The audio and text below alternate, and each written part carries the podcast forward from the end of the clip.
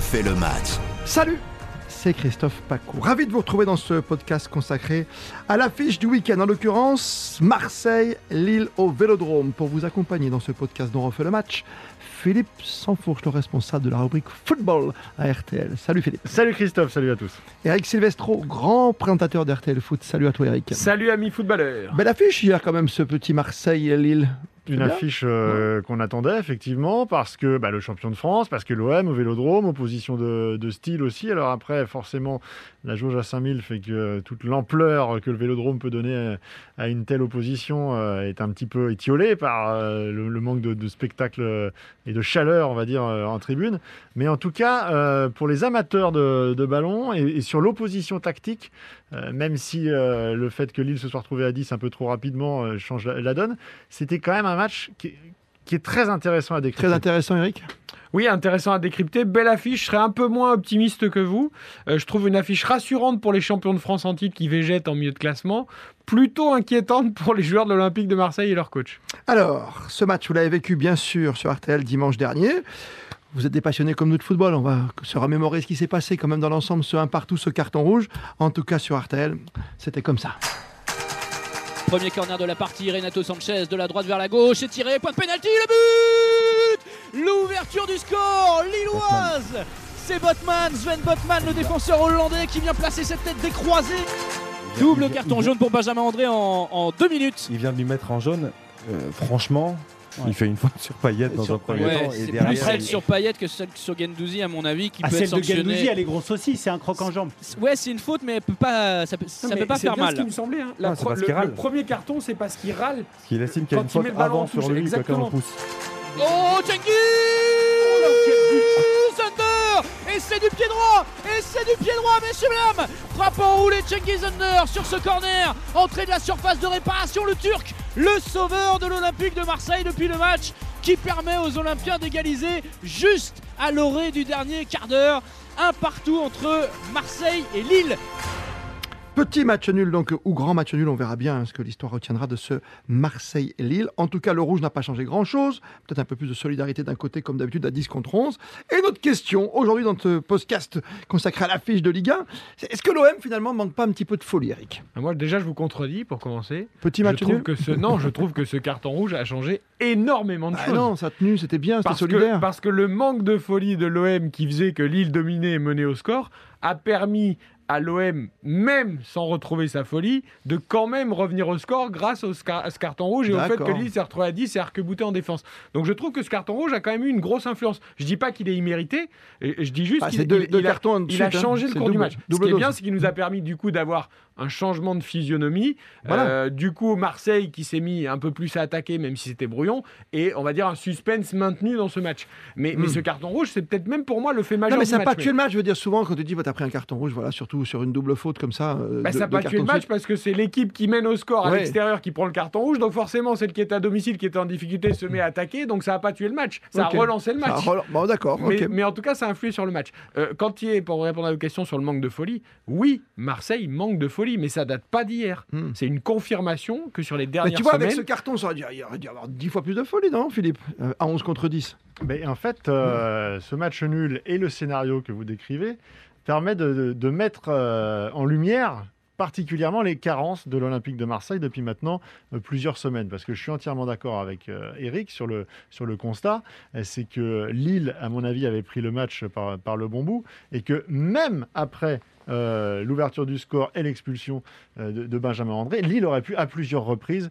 prendre l'ascendant dans cette hmm. rencontre avec des variations de rythme euh, et avec des occasions extrêmement nettes, sans un grand Paolo Lopez dans les, dans les cages de, l'OM. je, pense à la tête de, de Burak Ilmaz, je pense à la frappe de Bamba hmm. et je pense aussi en seconde période à ce tout petit hors-jeu du bras de, de Burak, alors qu'il y avait là aussi hmm. peut-être le, but du chaos. Donc on a d'un côté une équipe de Marseille qui joue de manière très monocorde, très monotone, et une équipe de Lille qui est capable d'avoir très peu de possession, et encore moins quand elle est en, infériorité numérique, mais qui a de la variation et qui est capable, sur des séquences très rapide, d'être extrêmement dangereuse. Ce qu'elle a appris en donc, Ligue des. Champions, Quand et ce qu'elle retranscrit Ouais. dans certains grands matchs de Ligue 1. D'accord, mais tu joues différemment. Quoi. Euh, on, on parle souvent de. Tu compares souvent, Eric, euh, cet OM-là avec euh, le, Manchester City, par exemple, Guardiola. Oui, je vois. pousse un peu le trait, Ouais. mais Ouais, ouais. euh, on sait que Sampaoli, Bielsa, Guardiola, ils ont cette philosophie Dans la volonté. euh, hein. de, de- voilà, dans la volonté. Et justement, moi, ce que je dis, c'est que l'Olympique de Marseille n'est pas City. Sampaoli n'est pas Guardiola. Payet, il a du talent, mais c'est pas De Bruyne. Et je parle pas des autres joueurs qui sont très loin Mais- des joueurs de Manchester City. Donc c'est très bien ce jeu de possession. Marseille est une équipe qui a énormément le ballon, euh, mais c'est un jeu de possession très souvent stérile. On tourne autour. Encore une fois, moi j'ai eu l'impression de voir par séquence hier un match de handball euh, où on n'arrivait pas à trouver le pivot Milik dans la surface. Et, et du coup, on était en, en grande Tu veux difficulté. dire que tu tournes trop, tu reviens dans tes bases, Bah oui, façon l'Allemagne droite, à 90. gauche, on tourne autour de la surface. ouais, ouais. Et, et- et alors oui, on a la possession. Euh, oui, on s'échange les ballons. Mais on tire pas au but. Alors déjà, on tire pas assez. Ah, Il y a eu beaucoup de centres, mais c'est vrai que Botman Font, ils ont été impériaux en défense centrale. En centrale Mais lilloise, ouais. combien de frappes de loin? Combien de, de choses pour, euh, pour faire sortir la défense, pour, pour la faire bouger? Quasiment rien. Ça, ça jouait à un rythme trop lent, euh, trop stéréotypé, euh, trop répétitif.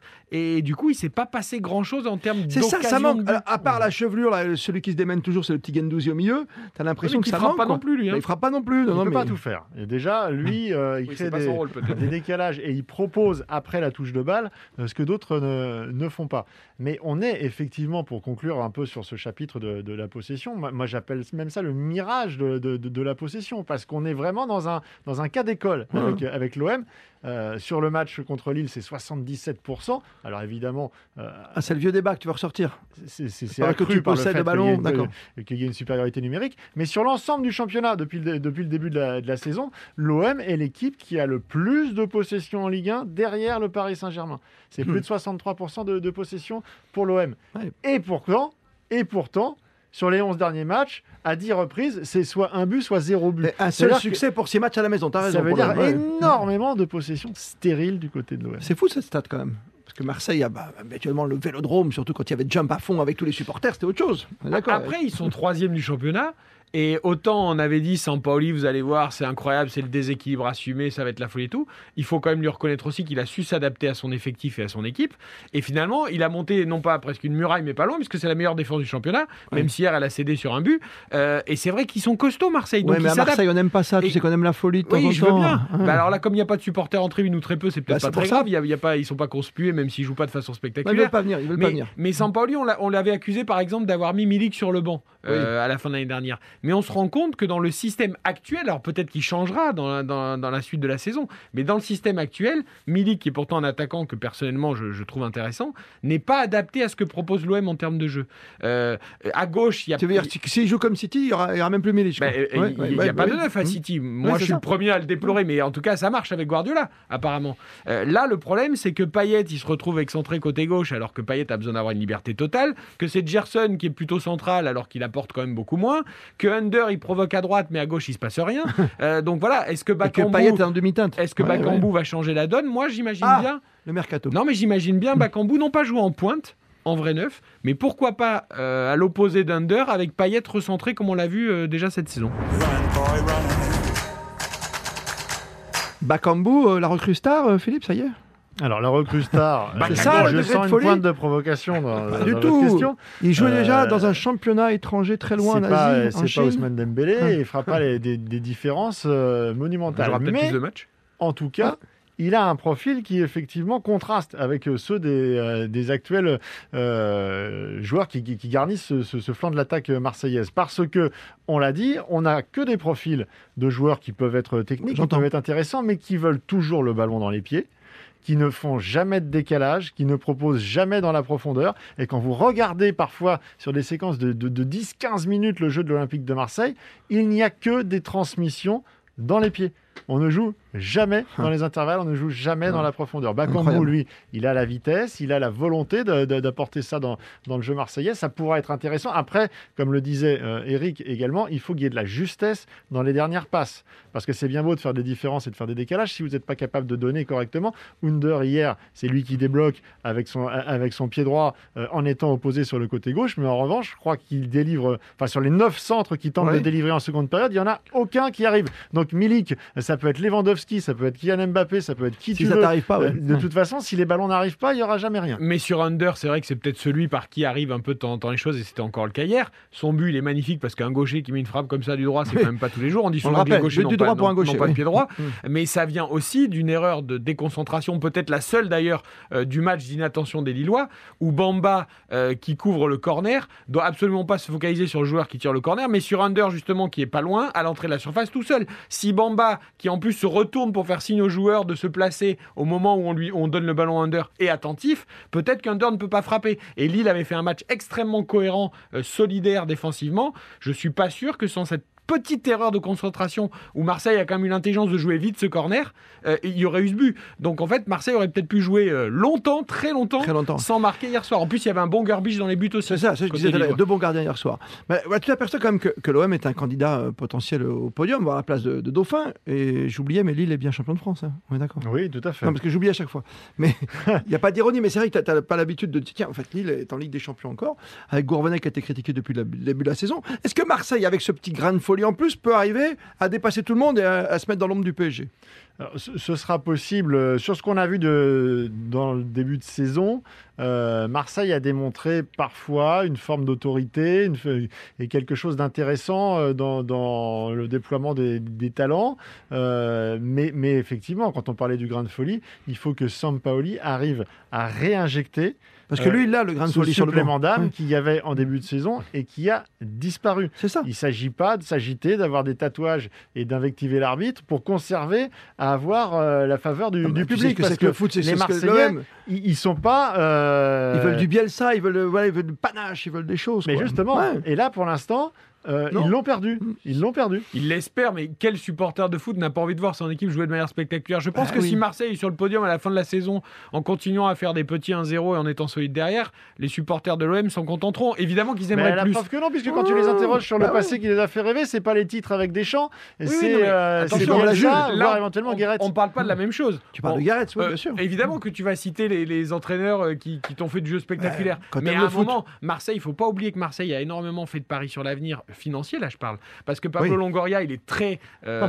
inventif sur le mercato avec des moyens limités, mais il fait des montages qui sont extrêmement Non, mais heureusement complexes. que tu l'as à Marseille aujourd'hui. ici, Non, avec des, Mm. des étalements de paiement euh, de oui. transfert, mais aussi de salaire. Parce que si Bakambu peut signer à l'OM, et si Bakambu n'a pas pu jouer d'ailleurs contre Lille et que son contrat n'a pas de- été enregistré, c'est parce que la DNCG, la masse salariale de l'OM, est sous encadrement. Ça. Et hein. on est en train d'étudier le montage euh, qui a fait que Bakambu a signé à l'OM, parce que le salaire de Bakambu ne sera commencé à verser qu'à la fin de la saison. C'est-à-dire qu'il va jouer sans être payé officiellement euh, les premiers mois, et on va étaler son salaire pour la suite. Sauf que tout ça, il faudra pouvoir l'assumer derrière, donc il faut que Marseille se qualifie pour une Surtout Coupe si tu peux plus recruter après pour les raisons que l'on Donc l'urgence Tout maintenant... ça est très vrai, mais ça ne doit pas justement bâillonner. L'en- L'entraîneur, lui, ne doit pas avoir conscience de ça. Enfin, qu'il est dans un coin de sa Eh, tête. L'entraîneur, il a une obligation de résultat. Mais lui, il, Mais doit- Bakambu, tu il a une la prime de dynamique. but. Il a une dynamique sportive à établir. Il a une saison euh, avec euh, un fil conducteur qui, qui- qui doit Et je trouve qu'il y a un contraste qui est beaucoup trop important entre le fameux déséquilibre assumé du début de saison et aujourd'hui cette équipe qui est euh, totalement euh, linéaire, monocorde dans sa façon de, de jouer, Mhm. à tel point que ça devient l'équipe la plus lisible du championnat. Mais pourquoi, lisible. mais pourquoi Sampaoli a voulu Bakambu et d'ailleurs veut plein d'autres joueurs parce qu'il est très gourmand. Hein, Jorge Sampaoli, c'est pas, ça date pas de l'OM. en joueur parce que on, on le on pense un peu qu'il est un peu fou Sampaoli que- mais pas du tout au contraire il est ultra structuré dans sa pensée et il sait très bien ce que tu dis Philippe que son équipe elle est monocorde qu'elle est lisible et il sait très bien que s'il en reste là à la fin de la saison son équipe sera pas sur le podium il a besoin de retrouver ce qu'on disait en début de saison qui incarnait ça Est-ce qu'il a de besoin de ce grain de folie ou pas alors Qui- final? Parce que tu, me- qui- tu- tu renverses mon débat. qui incarnait la folie en début de saison? C'était Under et De La Fuente. Oui. De La Fuente, on a vite compris que ça serait De un la de paille. Fuente, il existe encore. Eh oui, que c'était le tube de l'été. Et, et Bakambu ou les autres, justement, viennent essayer de supplanter ce que De La Fuente n'apporte plus et qu'il faudra apporter à l'OM. Ah. Et tout ça, donc, est bien réfléchi quand même. C'est Tu- pas. euh, Pour conclure, tu vois une belle arrivée à Marseille plus que plus qu'un Bakambu, quelqu'un de qui apporte. Non, on a besoin vraiment d'un- d'une star, par exemple. Non, à a priori, euh, Bakambu, en tout cas dans le secteur offensif, euh, Ouais, c'est- donc c'est bon. Ça va venir euh, compléter déjà un effectif qui, sur le, on va dire euh, globalement en quantité, a déjà euh, des joueurs. Hein, euh, je veux dire Gerson, Luis Enrique, il y a des joueurs dont on n'a même pas cité qui Mm. peuvent aussi euh, intervenir. Donc c'est plus qu'il faut qu'il y ait un leadership qui, qui se crée. De toute façon, Le il leadership, n'y a tu pas de miracle. Voilà, c'est ce que j'allais dire. Ouais. Ce sont toujours tes joueurs dominants qui font que, que- que selon leur degré de forme et leur capacité à être déterminants dans les matchs importants, euh, tu vas passer euh, du bon côté ou, ou pas de, de- Ouais, de- de t'es la T'es pas à l'abri qualification t'es européenne. pas à l'abri d'un petit trou d'air de Payet non plus. Il faut- bah oui, parce Là, que il est relativement régulier cette saison. Oui, il est on mort. en Enfin, lui demander, sauveur, lui demander d'être sauveur sur 38 matchs, c'est peut-être trop lui demander aussi, même s'il va peut-être faire une super saison. c'est l'utilisation de Milik qui fera la différence Et- ou pas. Vous l'avez bien expliqué tous les Ou deux. la non-utilisation. Oui, c'est ce que disait Eric justement tout à l'heure. Par rapport à ce que tu as fait avec Quand tu Bakambu, fais par un rapport à ce que tu as cinéma depuis 10 ans sur le fameux grand attaquant Ah oui, et que tu t'aperçois que Ah bah depuis oui. Mamadou Niang, tu n'en as pas eu un qui soit au niveau. Quand tu as Milik, encore une fois, Milik, c'est peut-être pas Non, Lewandowski, non, mais c'est bien. euh, mais c'est un. Non, non, mais je suis Je d'accord avec pense que dans, dans le championnat de France, Tu a pas beaucoup de Milik. Mais alors, est-ce que ne Sampaoli... mal l'utiliser, c'est- faire le constat que ton équipe a des carences et donc il faut, tu ne peux pas mettre ça sur le dos de Milik, même s'il a peut-être pas encore retrouvé toute sa condition. Mais dans ces cas-là, il faudrait que Sampaoli assume de retrouver un certain déséquilibre, justement, pour mettre Milik dans de meilleures conditions, peut-être être plus euh, offensif et plus euh, Servi, créatif servi, devant, avec peut-être du coup quelques petits soucis derrière qu'ils n'ont pas en ce moment. Est-ce que, est-ce que Sampaoli va prendre cette voie? On, on va le voir dans les prochaines semaines. L'OM manque-t-il de folie? Podcast à réécouter tant que vous le voulez, tant que vous le souhaitez. Hier, en tout cas, le sauveur s'appelait Under, rien que pour le plaisir.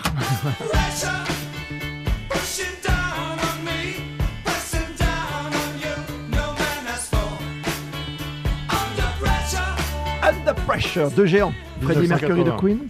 À ton époque, ta génération. Boîte de nuit slow, c'est ça les, ta- les talents de Bowie et Queen, ils sont plus à City justement qu'à Ah. Marseille. C'est vrai C'est des musiciens un peu en dessous à Marseille quand même. Et des... dire- Ah, ben City, c'est. City, c'est Oasis. C'est Oasis que tu mets toujours dans les vestiaires. Oui. Ouais, bah, c'est autre chose. Mais il y a des joueurs de cette trempe. Je suis assez d'accord avec toi, mais l'OM va peut-être retrouver ce petit brin de folie qui manque à certains supporters que nous sommes quand on aime le foot. On aime le foot, on peut se balader en plus sur le podcast RTL.fr sur les applis. Il y a l'émission référence, bien sûr, refait le match du samedi soir avec Christian Olivier et toute son équipe, et puis également d'autres podcasts, par exemple comme cette semaine, on va essayer de parler de ce qui s'est passé en Espagne, encore avec un, jet de projectiles sur la pelouse lors du derby de, Séville, ou encore le petit plus du week-end, et cet éclairage, fait saillant sur la descente de Bordeaux. Ça glisse, ça glisse. 19e Bordeaux après avoir pris un 6-0 à Rennes. Merci d'être fidèle à ce podcast.